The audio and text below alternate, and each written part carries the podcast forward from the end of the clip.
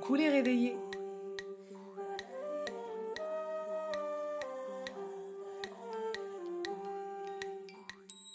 Et bienvenue dans ce nouvel épisode de Spiritualité du quotidien. Alors aujourd'hui j'avais envie de vous parler de la télévision, ou plutôt de ce qu'on consomme euh, sur nos écrans, que ce soit euh, la télévision hertzienne, si on peut dire, euh, YouTube, Netflix, etc. Alors pourquoi j'ai envie de vous parler de ça? C'est pas pour faire la leçon hein, du tout. je vous expliquerai un peu que moi j'ai un rapport assez addictif hein, à la télévision. Mais c'est plutôt pour trouver, pour vous aider, si je peux, parce que moi ça a vraiment été un chemin important pour moi, pour vous aider à trouver des choses, des émissions qui font du bien et à trier entre ce qui vraiment fait baisser notre taux vibratoire. En tout cas, moi, ça me fait ça. Je sens vraiment que la télévision a un impact sur mon taux vibratoire, sur euh, comment je me sens, mon rapport au monde même. Euh, donc, vous aider à mm, bah, vous faire du bien avec cet outil qui est quand même vraiment devenu un outil assez phare, euh, un outil du quotidien. Et je pense qu'il n'y a pas que des choses horribles, loin de là, mais je pense qu'on met en avant beaucoup de choses qui nous font du mal. Donc, vraiment un épisode pour euh, trouver une voie de consommation de, choses qui vont être euh, en accord, qui vont être douces, qui vont nous permettre aussi de nous élever euh, et voilà, je, pense que c'est vraiment très très important au vu de la place que ça prend dans nos vies. Parce que voilà, euh, honnêtement, euh, selon les statistiques, on consomme quand même plusieurs heures de télévision. Alors c'est le terme générique on va dire, mais de séries ou de films dans la journée. Et si c'est pour être hypnotisé, se faire du mal, se prendre des charges énergétiques très basses, etc., euh, je pense que c'est vraiment pas euh, l'idée du siècle. Donc, comment contourner ça? Comment trouver ce qui peut nous faire du bien?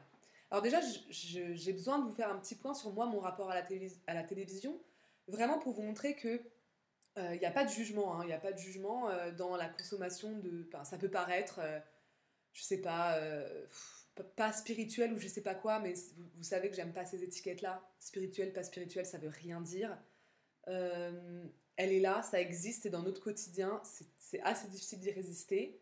Donc euh, voilà, il n'y a pas de jugement. Et moi, je, voulais vous dire un petit mot sur ma consommation, justement pour bien vous montrer, bien vous prouver que je ne suis pas dans ce jugement-là.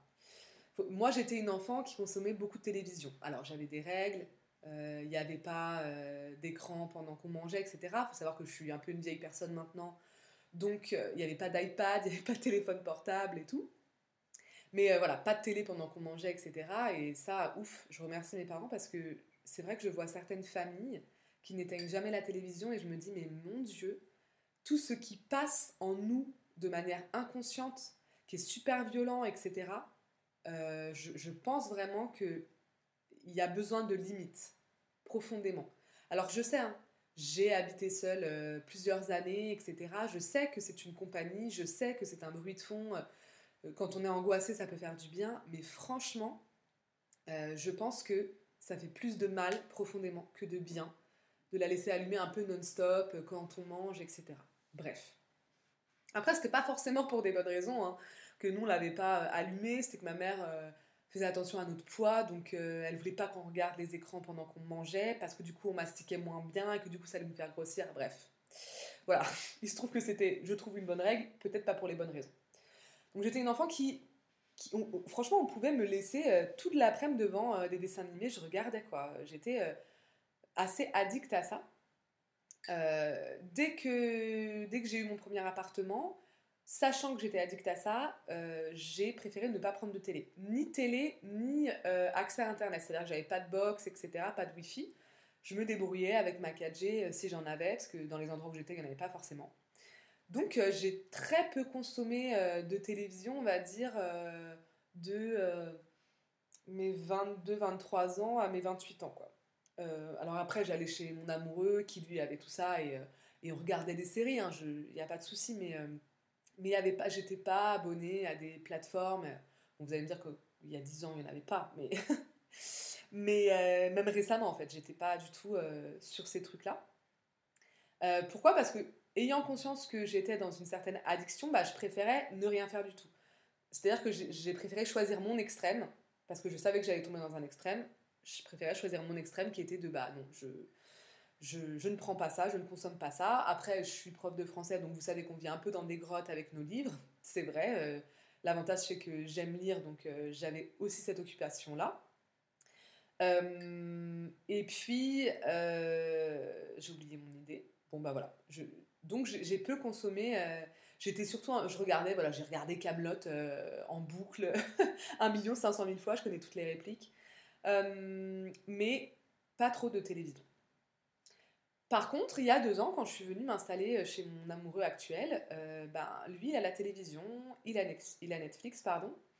et je me suis retrouvée avec cette possible nouvelle euh, addiction. Et je me suis dit, comme j'étais déjà un petit peu dans cette recherche spirituelle, je me suis dit, ok, comment on fait?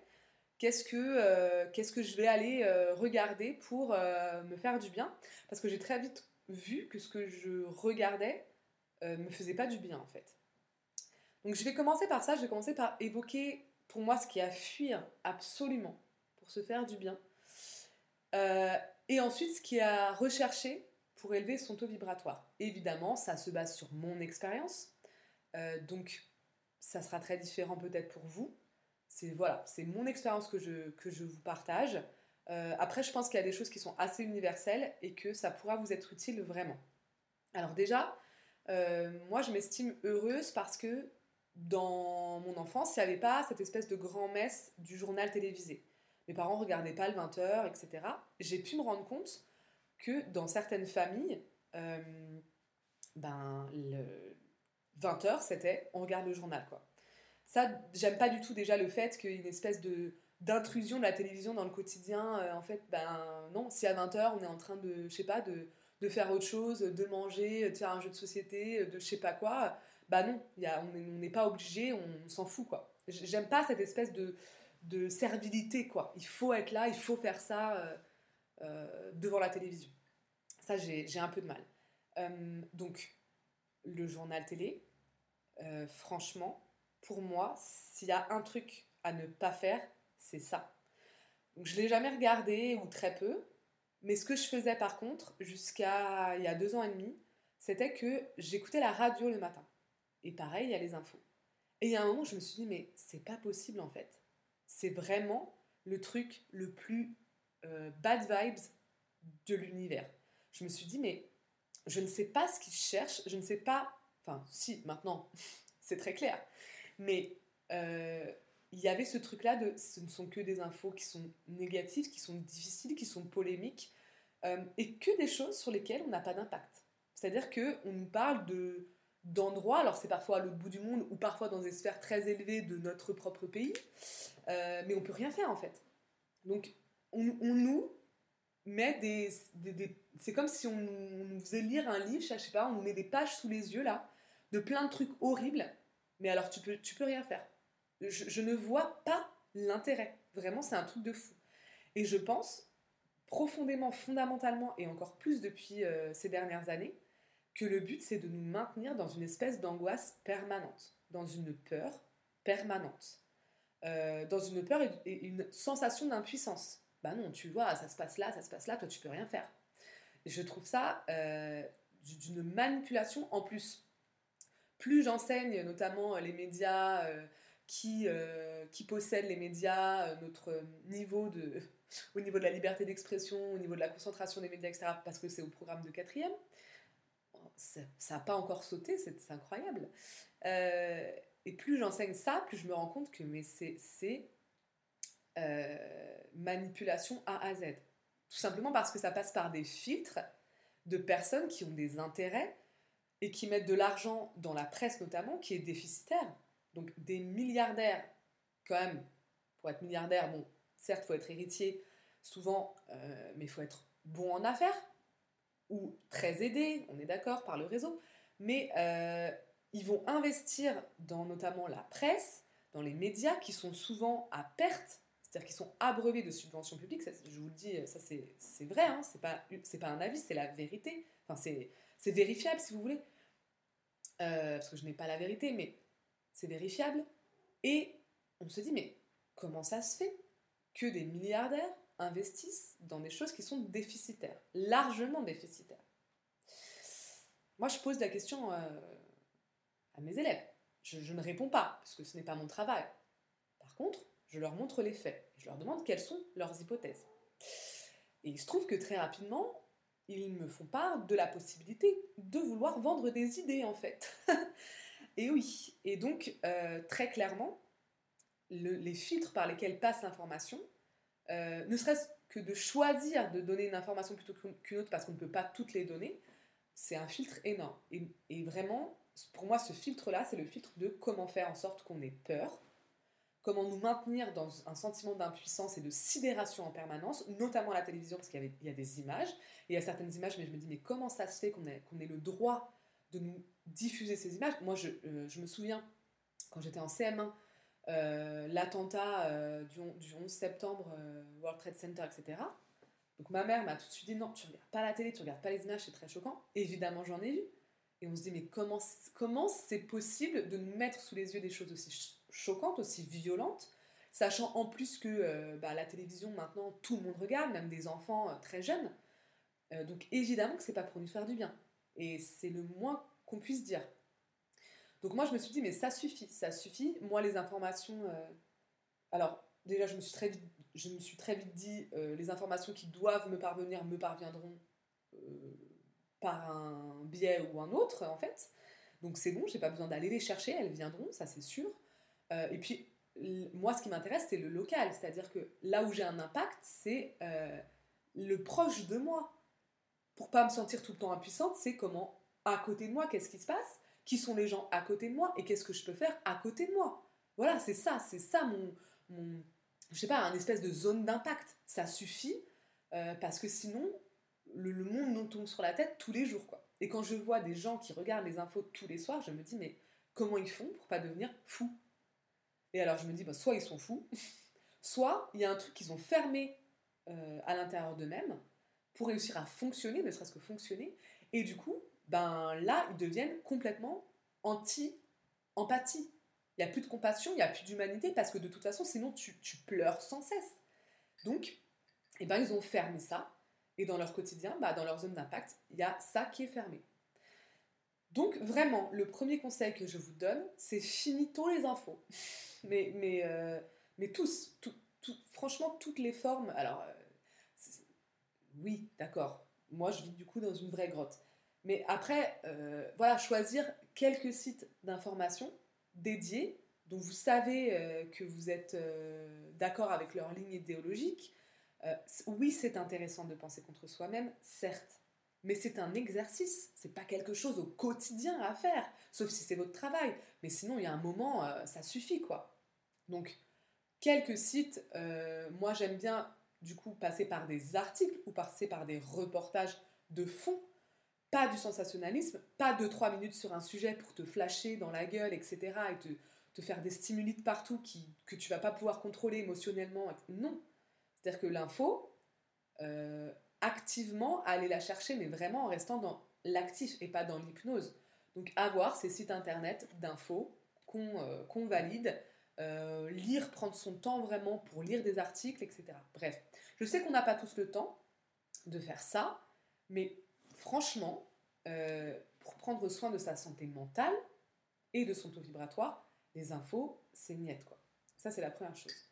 La deuxième chose, alors je sais que ça, ça existe probablement plus trop trop, enfin je crois, en tout cas dans mon, je sais pas, dans, mon entourage, euh, la publicité. Alors la publicité, moi, très tôt, ça m'a rendu mais folle. Je ne supportais plus, mais quand je vous disais que je supportais plus, c'est que forcément je changeais de chaîne la publicité déjà, le fait que le son augmente, tu regardes une série, tu ne sais pas quand la pub va arriver, elle arrive. Donc déjà, j'aime. Il y a quelque chose d'intrusif, de violent pour moi. Oui, oui, je suis une petite, fragile. Euh, et le son est augmenté, le bruit, parce que ça devient du bruit. Les couleurs sont criardes, les spots durent pas longtemps, donc ça s'enchaîne. Et déjà, avec ma position sur la consommation, bah, c'est compliqué qu'on essaye de me vendre tout et n'importe quoi. C'est compliqué euh, d'avoir envie de chialer en regardant une pub Nutella, j'en peux plus. Euh, enfin, je, voilà, c'est compliqué. Et c'est compliqué parce que, bon, euh, j'ai un peu, comme je parle un peu de la publicité aux élèves, j'ai un peu étudié. Et on est dans un moment où la publicité, contrairement à avant, où on vantait les qualités d'un produit, maintenant il y en a tellement. Enfin, je veux dire, tu veux vendre un savon, tu te dis plus, il lave bien, quoi. Parce que tous les savons euh, lavent bien, à peu près. Avant, il y avait un ou deux produits du truc, tu voilà, avais pratiquement le monopole, bon, tu faisais de la publicité quand même, euh, mais tu vendais, tu vendais l'efficacité, quoi. Là, maintenant, on est à un stade où tu vends la personne, c'est-à-dire que euh, on s'identifie pour que ça marche, pour qu'on achète, il faut avoir envie de non pas utiliser ce produit, mais être la personne qui l'utilise. Quand vous regardez Johnny Depp qui creuse un trou dans le désert en gros, euh, je suis un super mal dominant, etc. Pour vendre la voiture, moi, la voiture, je ne l'ai pratiquement pas vue, je ne sais pas ce qu'elle vaut. Par contre, on me dit, si tu as cette voiture, tu deviens Johnny Depp. Ok, super. Euh, pareil pour les pubs de parfum ou de café. Apparemment, apparemment, le café, ça donne des orgasmes. Franchement, si vous regardez comment les publicités de café, euh, notamment carte noire, etc., sont, sont, sont tournées, mais c'est un truc de ouf. Euh, les arômes intenses, euh, c'est pas le café apparemment. Il y a un truc. Euh, excusez-moi, je, deviens grivoise, mais parce que en fait, ça, me rend folle de, de, voir comment, comment ça fonctionne. Donc, publicité, niette, pareil. et je sais qu'il y a certaines personnes qui regardent, enfin, qui ne regardent pas la publicité, enfin, qui ne regardent pas la télévision toute la journée, mais qui laissent allumer beaucoup, très longtemps la télévision, un peu en, compagnie toute la journée. Je juge pas. Moi, j'ai vécu seule. Je sais que c'est difficile. Je sais que le bruit de son, il fait du bien. Mais franchement, moi, maintenant, je fais ça avec des podcasts. Euh, je fais ça avec des podcasts. Euh, avec de la musique choisie. Ça, je pense que je ferai un épisode sur la musique aussi parce que c'est aussi compliqué. Mais euh, pour moi, c'est vraiment dangereux, nocif pour soi, de laisser la télévision allumée toute la journée on se prend des charges négatives dans notre inconscient, mais un truc de malade mental. Donc vraiment, euh, même si je comprends, je vous invite à essayer de faire cet exercice, de l'éteindre, euh, en tout cas au début, à certains moments importants où vous faites autre chose, où vous pensez que vous n'en avez pas besoin, etc. Parce que je, pense vraiment que ça nous attaque fortement euh, le cerveau, l'âme, etc. Donc ça, c'est ça, c'était les premières choses euh, qui, sont un peu compliquées au niveau de la télévision. Ensuite, pour moi, au niveau des séries et des films, euh, je me suis rendu compte. Attendez, je bois un petit coup. Ça y est, c'est fait. Petit chai latte euh, ricoco, enfin lait ricoco, un je vous le conseille. Soit dit en passant.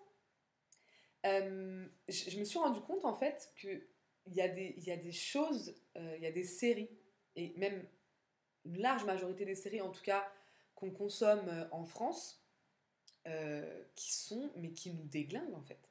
Je sais pas, je prends Game of Thrones. On commence quand même la série, alors je spoile pas, c'est l'épisode 1. Si vous l'avez pas regardé, vous le regarderez jamais, je pense. Sur une tentative de meurtre, sur un rapport incestueux, il y a un moment, ça suffit la déglinguerie, quoi. Je veux dire, euh, alors, c'est pas, euh, oui, euh, on n'a pas le droit de parler des tabous, etc. Non, c'est pas ça.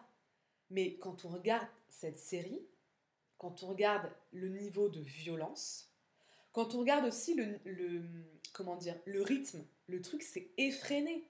Il se passe un million de choses à chaque fois. C'est vraiment, il y a quelque chose de l'ordre de du trop en fait du trop, du trop plein, du trop violent, du trop, euh, du trop rapide. Il n'y a rien qui se pose, on n'a pas le temps de se remettre d'une émotion, qu'il y a autre chose qui arrive. Alors, qu'on s'entende, hein, je trouve euh, que cette série, c'est du génie par rapport à plein de choses. C'est pas ça dont je parle. Je parle pas de la qualité euh, ni esthétique, ni du scénario, ni des, des, comédiens et comédiennes, pas du tout. À ce niveau-là, il y a des choses qui sont fantastique. Mais ce que je veux dire, c'est que euh, les séries qu'on met devant la figure maintenant, c'est même, c'est, des films, elles ont, elles ont la, la, qualité d'un film. Et eh bien un film, on ne le consomme pas comme ça euh, en, le binge-watchant, j'ai envie de dire. On n'en consomme pas 12 euh, dans la semaine, quoi. Et il faut être préparé. Pour moi, il y a, cette idée-là. Euh, si je regarde un film, donc je sais qu'il va être émotionnellement impliquant, etc., il y a une préparation, il y a un avant, il y a un après, il y a le moment, etc. Et là, je vais pouvoir préparer ma tête, mon corps, mon âme à recevoir ça, et en disant bah, c'est un film, c'est pas mon quotidien, ça rentre pas dans, dans ma vie. Alors que maintenant, avec les plateformes et les séries, il y a ce truc-là, ça rentre dans ton quotidien, ça rentre dans ta vie. Et là, là pour moi, il y a une limite intérieure à mettre. Parce que je trouve que, et, je dis, je dis euh, Game of Thrones, je pourrais dire Squid Game, je pourrais dire n'importe quelle série en fait. Si vous regardez, il y a énormément de violence, que ce soit des violences euh, euh, physiques, sexuelles, mentales, bref. Il y a, ça va très très vite, il se passe plein de choses en très peu de temps. Euh, les couleurs, bam bam bam, les images, ça va vite, les couleurs sont souvent criardes et tout. Euh, on ne cache plus rien, enfin je veux dire, euh, au niveau de, la violence des images. Les musiques, pareil, ça change de musique, il y a tout le temps de la musique, il y a très peu de plans où il n'y a pas de musique, où c'est le silence, etc. donc vous imaginez tous les stimuli qu'on a là, qu'on se prend dans la gueule. Et encore une fois, je vous dis, ça va quand c'est un film, quand le moment est choisi, quand c'est une heure par-ci par-là. Mais là, on est sur des séries. Donc on est sur des trucs qu'on regarde euh, à la file, là, ou euh, qu'on regarde plusieurs fois dans la semaine. Et je pense que ça, ça nous habitue à une espèce de violence. Ça habitue notre, notre mental et notre émotionnel à une espèce de violence. Et il y a y a très peu de temps de repos en fait. Il y a très peu de temps neutre. C'est des taux vibratoires aussi très bas. Là, tout ce qui est violence, tout ce qui est peur, tout ce qui est culpabilité, euh, les films d'horreur, etc. encore une fois, moi j'aime bien les films d'horreur, j'en regarde. Euh, mais j'avoue que j'en regarde peu. C'est-à-dire que je mets du temps à m'en remettre. Euh, faut que ce soit encore une fois le moment choisi, etc. Puis pas n'importe quel film d'horreur. Je veux dire, saut, euh, quand c'est de la torture pour être de la torture, il y a un moment, c'est bon quoi. Ça, ça, questionne quand même, ça questionne. Ça questionne de, de produire des films comme ça, d'y avoir pensé, de les consommer. Qu'est-ce, pourquoi? Et pour moi, il y a cette idée-là aussi. Avec ces exemples-là, il y a une espèce de limite qui est repoussée tout le temps. On repousse les limites de ce qu'on peut endurer, de la violence, de, euh, des émotions qu'on peut ressentir. Pourquoi en fait? Pourquoi est-ce qu'on a besoin de repousser cette limite tout le temps? À quoi on veut nous habituer? Alors sans être dans euh, des théories du complot ou quoi, simplement juste en fait dans notre quotidien, à quoi on nous habitue en nous donnant ça? C'est un fait. C'est un fait. On nous habitue à ces violences-là. Les enfants, ils voient des trucs super jeunes. Moi j'entends, j'ai des enfants qui me disent mais moi j'ai regardé ça avec mes parents, mais, mais what en fait? What? Alors, encore une fois, je suis pas maman, j'ai pas de conseils à donner, mais c'est juste pour vous faire juste prendre conscience de ce qu'on met dans nos têtes à longueur de journée. Et il y a un moment, c'est pas possible. On est. Euh, enfin, moi, je, je, suis à bout. Maintenant, je, peux, je ne supporte plus. Et je vous invite à faire le test. Peut-être que vous êtes très friand, friande de tout ça. Et voilà, il n'y a pas de souci. Hein, euh, savez bien. Hein. Il n'y a pas de souci. Mais essayez de faire un espèce de jeûne, là, une espèce de détox, quelques jours, une semaine de ça, voire un peu plus si vous pouvez. Et de revenir après à regarder ça. Moi, je sais que c'est ce qui s'est passé j'ai été un peu, euh, comment dire, je, protégée euh, parce que je me suis dit, bah, pas de télé, nanana. Et tout à coup, bah, j'ai commencé à voir euh, popper les, les, les, séries que j'avais pas vues, qu'on me conseillait, etc. Mais c'était trop dur en fait. Comme j'avais perdu cette habitude-là, c'était trop dur. Mon, corps, mon, émotionnel, mon mental me disait mais stop en fait, pourquoi tu t'infliges ça? Pourquoi tu t'infliges ça? Donc en fait, je pense que oui, quand on est habitué, non seulement ça passe, mais on en veut encore et on en veut plus, tout simplement parce que comme c'est devenu le, violent, etc., est devenu notre neutre, bah ça nous fait plus ressentir grand chose. Donc on a envie de ressentir quelque chose de plus. Donc on va aller chercher plus loin, on va chercher encore au-dessus. Bah ouais, ok, super. Sauf que du coup, elle est où la limite? Mais si on fait un petit travail sur soi pour revenir à un neutre vraiment neutre, et eh ben là on verra vraiment que ce qu'on regardait avant, c'était trop quoi. Voilà, en tout cas, c'est ma pensée. Et en termes de taux vibratoire, on est vraiment sur des émotions très basses, sur des images très basses, sur des couleurs, etc., qui choquent. Euh, donc, ce qui peut expliquer aussi euh, l'état dans lequel on peut se trouver peut-être euh, au quotidien. De toute façon, c'est un épisode qui s'adresse à des gens qui veulent, qui ont besoin, qui sentent avoir besoin d'élever leur taux vibratoire. Si c'est pas votre cas, il bah, n'y a, a pas de souci. mais, mais moi, je sais en tout cas qu'il y a un moment où je me suis dit, mais pourquoi je m'inflige ça en fait? Pourquoi? Alors oui, je suis un peu la meuf euh, perché, on m'a dit Ouais, t'as regardé Squid Game? Never. Never, je regarde ça. Il y a une saison 2 qui Never de chez Never. Donc, j'ai pas les refs, il n'y a pas de souci. Euh, je, ne peux pas en parler, il n'y a pas de souci.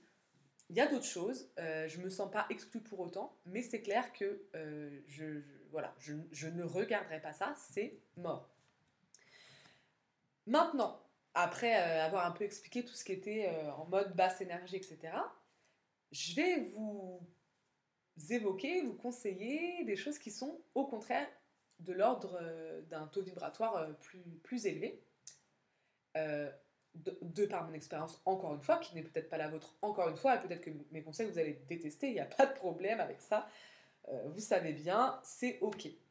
Alors, déjà, je vais commencer par, semble-t-il, le film qui aurait le taux vibratoire le plus haut euh, de, tous les temps, hein, enfin de tous les temps du cinéma, ce qui fait pas très très long. Euh, ça, c'est euh, Amel de Spiritualista podcast qui en parlait. Et donc, c'est le Grand Bleu. Alors, le Grand Bleu, je ne sais pas si vous avez vu ce film. Bon, pour moi, c'est un chef-d'œuvre. il n'est pas good mood. c'est pas, il a un taux vibratoire très élevé, mais ça ne veut pas dire qu'il est joyeux même si évidemment la joie, etc., c'est cool et ça, nous fait du bien. Euh, il n'est pas triste non plus, en tout cas moi je ne le trouve pas triste, même si je vous le dis tout de suite, il se finit pas super bien. Euh, mais il n'y a pas de violence, il n'y a pas de voilà de et surtout il a un rythme très lent. Euh, il y a un travail de l'image qui est très doux voilà, les, images sont assez, euh, assez pures, assez douces. Le rythme est très lent. La BO est magnifique. Et, ce qui va enchaîner sur le deuxième point, il y a un grand, un rapport très profond à la mer et à l'océan. Et si vous avez envie de rehausser votre taux vibratoire, ça c'est le deuxième conseil, après le grand bleu, c'est de regarder des documentaires sur les fonds marins. Ça, taux vibratoire, oh, oh, oh, oh. C'est, c'est, là, là c'est un état méditatif. Franchement, avec ou sans voix off, c'est un état méditatif. Euh, là, les images, parce que on est en plus euh, dans les fonds marins, même s'il y a de la, lumière, parce que les caméras, etc., elles sont quand même atténuées. Les bruits, ben, il n'y en a pas, ils sont extrêmement atténués. Ça va doucement. C'est vraiment super bon pour franchement, pour l'âme. Moi, je sais que ça me met dans des états. Et quand je suis pas bien, ça m'est arrivé de me taper des journées de documentaires euh, euh, sur les fonds marins. Euh, bon, hormis le fait que je trouve ça passionnant, que je pratique moi-même. Enfin, j'ai mon premier niveau de plongée, que je vous l'ai déjà dit, la mer, c'est j'adore. mais vraiment, je vous invite à faire le test. C'est génial. Maintenant, troisième conseil, si vous êtes euh, série, euh, sériephile, je ne sais pas comment on dit, euh, moi j'ai découvert, et vraiment ça me fait un bien fou, les séries coréennes. Alors sur Netflix, il y en a plein qui sont géniales. Par contre, il y en a peu qui sont pour l'instant ben, doublées en français. Elles sont sous-titrées en français, mais elles sont peu. Il y en a certaines, vous pouvez en trouver. Euh, mais il y en a peu. Mais vraiment, c'est, euh, ça fait vraiment beaucoup de bien parce que, pour les mêmes raisons que les documentaires sur les fonds marins, le rythme est très lent. Il y a en général une seule saison, euh, ou deux max. Ça veut dire que vous n'êtes pas en train de vous dire ouais, il faut que je vois ce qui se passe après, nanana, nanana, non. Vous dites oulala, faut quand même que je me délecte parce que ça va bientôt se finir. Donc, le rythme est très lent. qu'une seule saison. Les épisodes sont longs. En général, c'est à peu près une heure. Euh, donc c'est pareil, hein. on a bien le temps de rentrer. On n'est pas sur euh, voir les épisodes les uns après les autres, même si moi ça m'arrive complètement, je l'avoue. les couleurs, pareil, sont pas du tout criardes.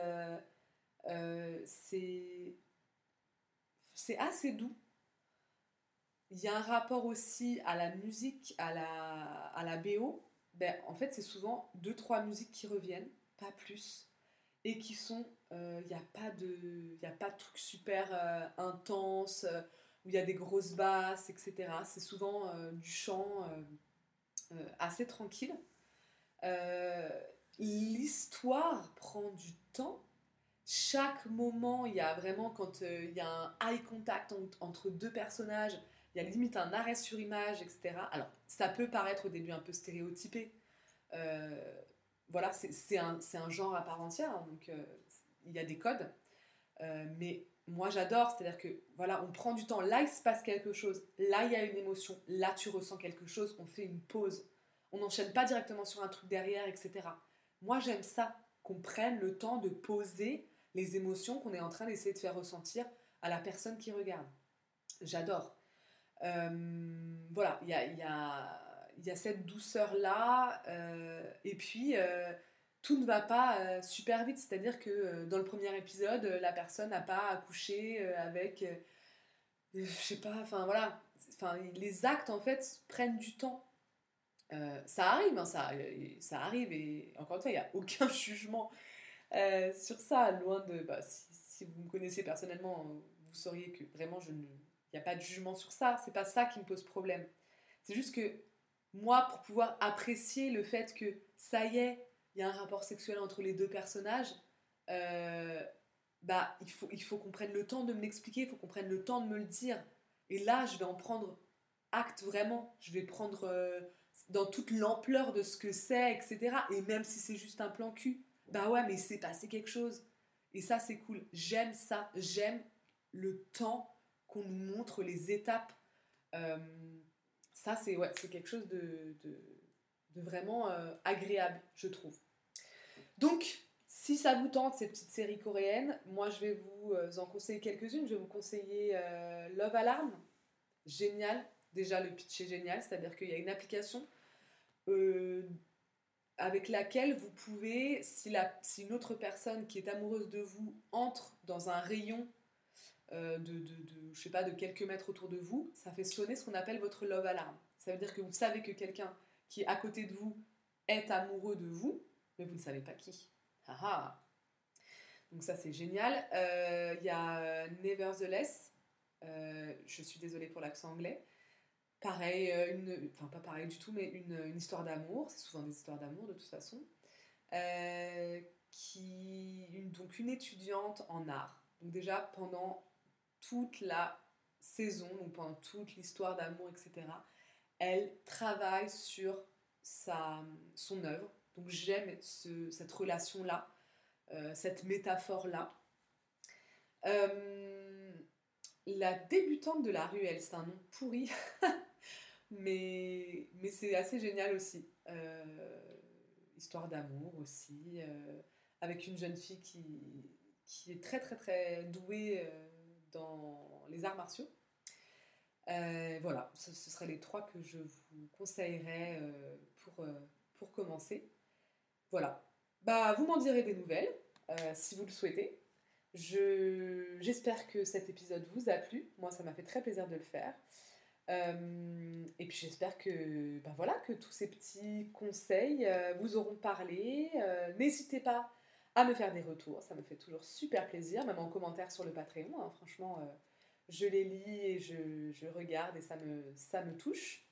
Et si vous n'êtes pas du tout d'accord avec moi, si vous, avez envie de me disputer aussi, vous pouvez. Hein. évidemment, avec respect, mais, euh, mais c'est intéressant aussi quand vous n'êtes pas d'accord, bien sûr. Et puis je vous souhaite euh, bah, une très belle journée et je vous dis à bientôt dans un prochain épisode du podcast Rêve, éveil et vous.